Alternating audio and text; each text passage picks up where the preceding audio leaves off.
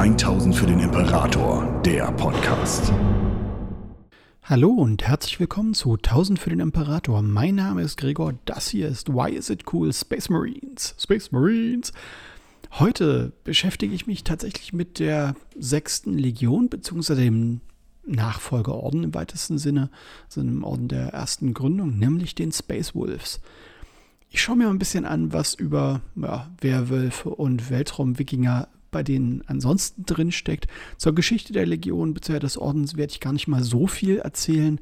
Dafür ist dann eher unser Let's Talk About Format da, wo wir uns ein bisschen mehr Zeit für die einzelnen Legionen nehmen. Aber wir steigen direkt mal ein und ich greife direkt diese Themen, die ich gerade schon angesprochen habe, mit Wolfsthema, also mit Werwölfen und Weltraumwikingern auf. Und eigentlich bin ich gar nicht so der große Fan von Wikinger-Themen. Das Thema ist überhyped. Es sind für mich, wird für mich immer nur auf dieses Kriegerethos runtergebrochen, obwohl die skandinavischen Völker der, äh, des Frühmittelalters deutlich mehr sind. Und deswegen geht es mir da gar nicht so sehr, oh, sind die jetzt die coolen Weltraumwikinger. So, ja, sind sie natürlich in ihrem ganzen Habitus, in ihren Ansätzen, auch in ihren, ihrer Art von Schmuck, Visualisierung, Design etc.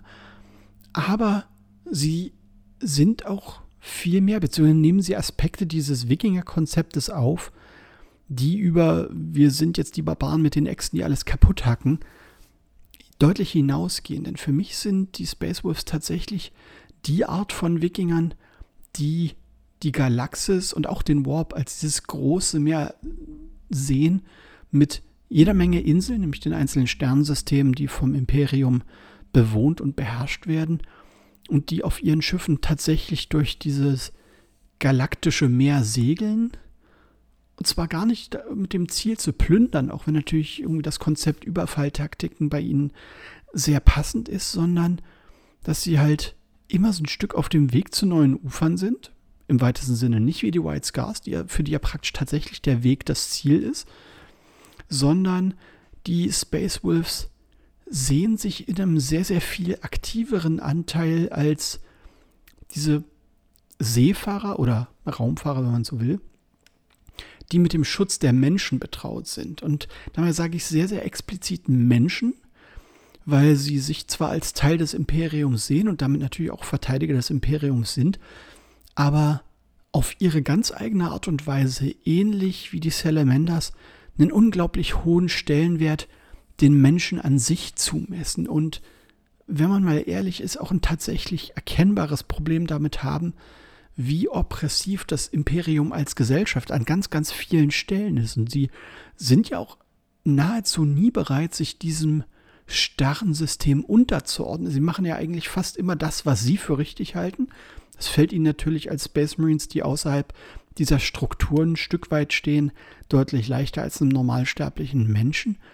Aber sie zelebrieren diese Art von Freiheit deutlich stärker, deutlich offensiver und auch deutlich provokanter gegenüber anderen Fraktionen oder Machtblöcken im Imperium. Ich meine, die Space Wolves haben sich mit der Inquisition sehr bewusst angelegt, als die Inquisition die Bewohner, Bewohner Armageddons auslöschen wollte, weil die halt was von der Dämoneninvasion mitbekommen haben.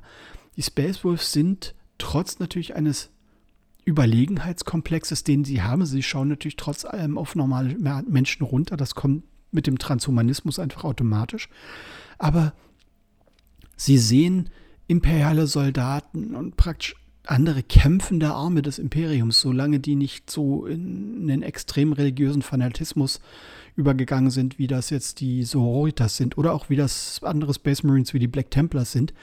Sie sehen die sterblichen Verteidiger des Imperiums als Waffenbrüder an.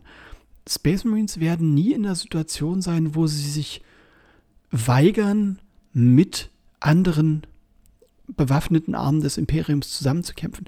Sie werden sich nicht zwingend unterordnen. Sie werden sozusagen nicht sich von einem äh, Lord General des Astra Militarum Befehle geben lassen.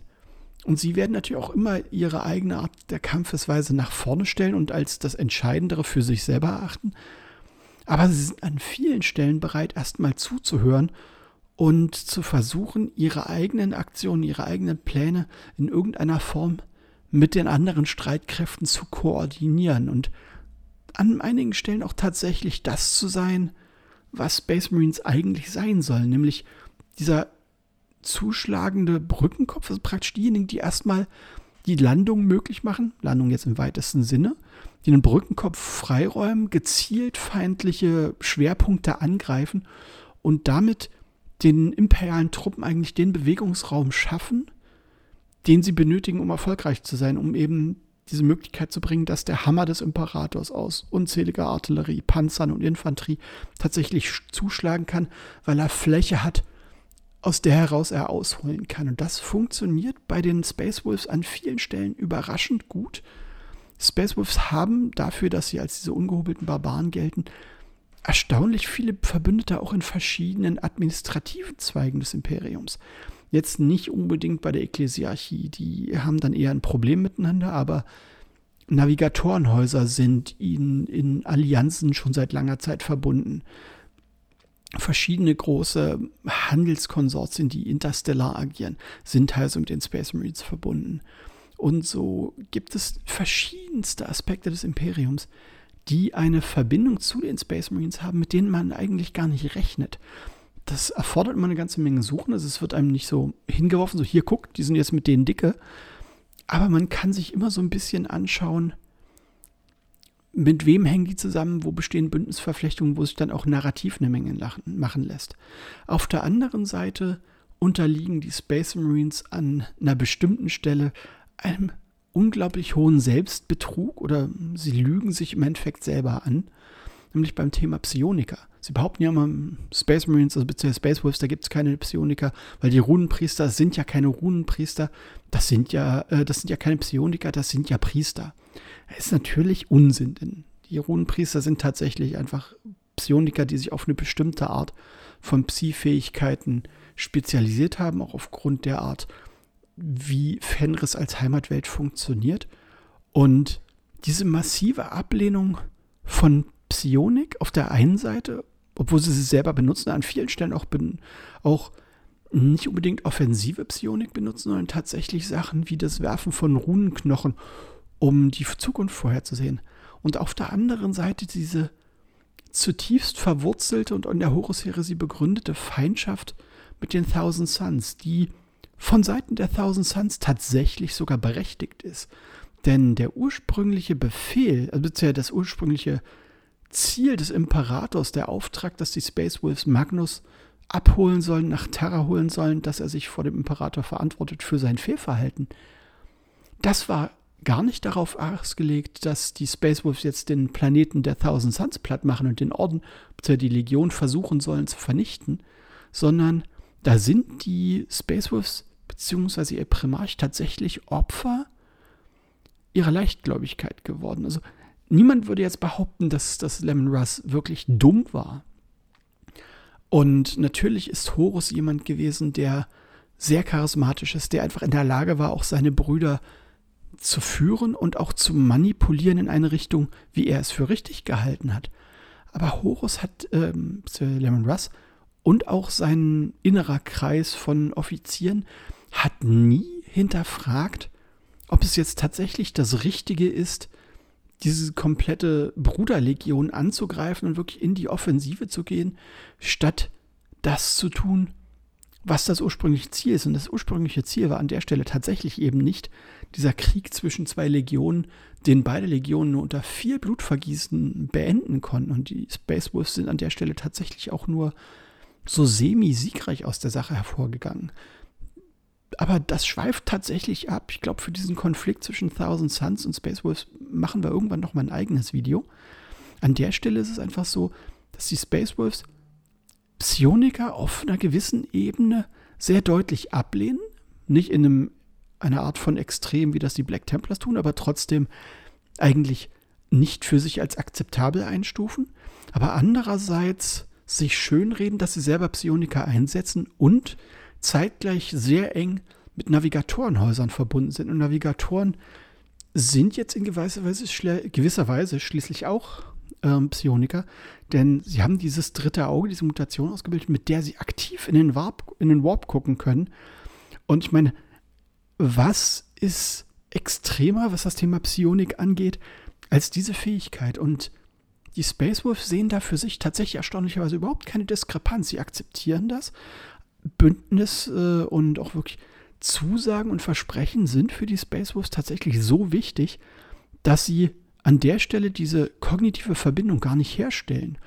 Was dafür sorgt, dass sie für mich tatsächlich jenseits dieses ganzen Wikinger-Themas und über das Wolfsthema brauchen wir jetzt eigentlich auch nicht reden. Das ist tatsächlich in meinen Augen ausgelutscht und uninteressant, spätestens seit dem Space Wolf Weihnachtsmann auf dem Schlitten, der von Wölfen gezogen wird.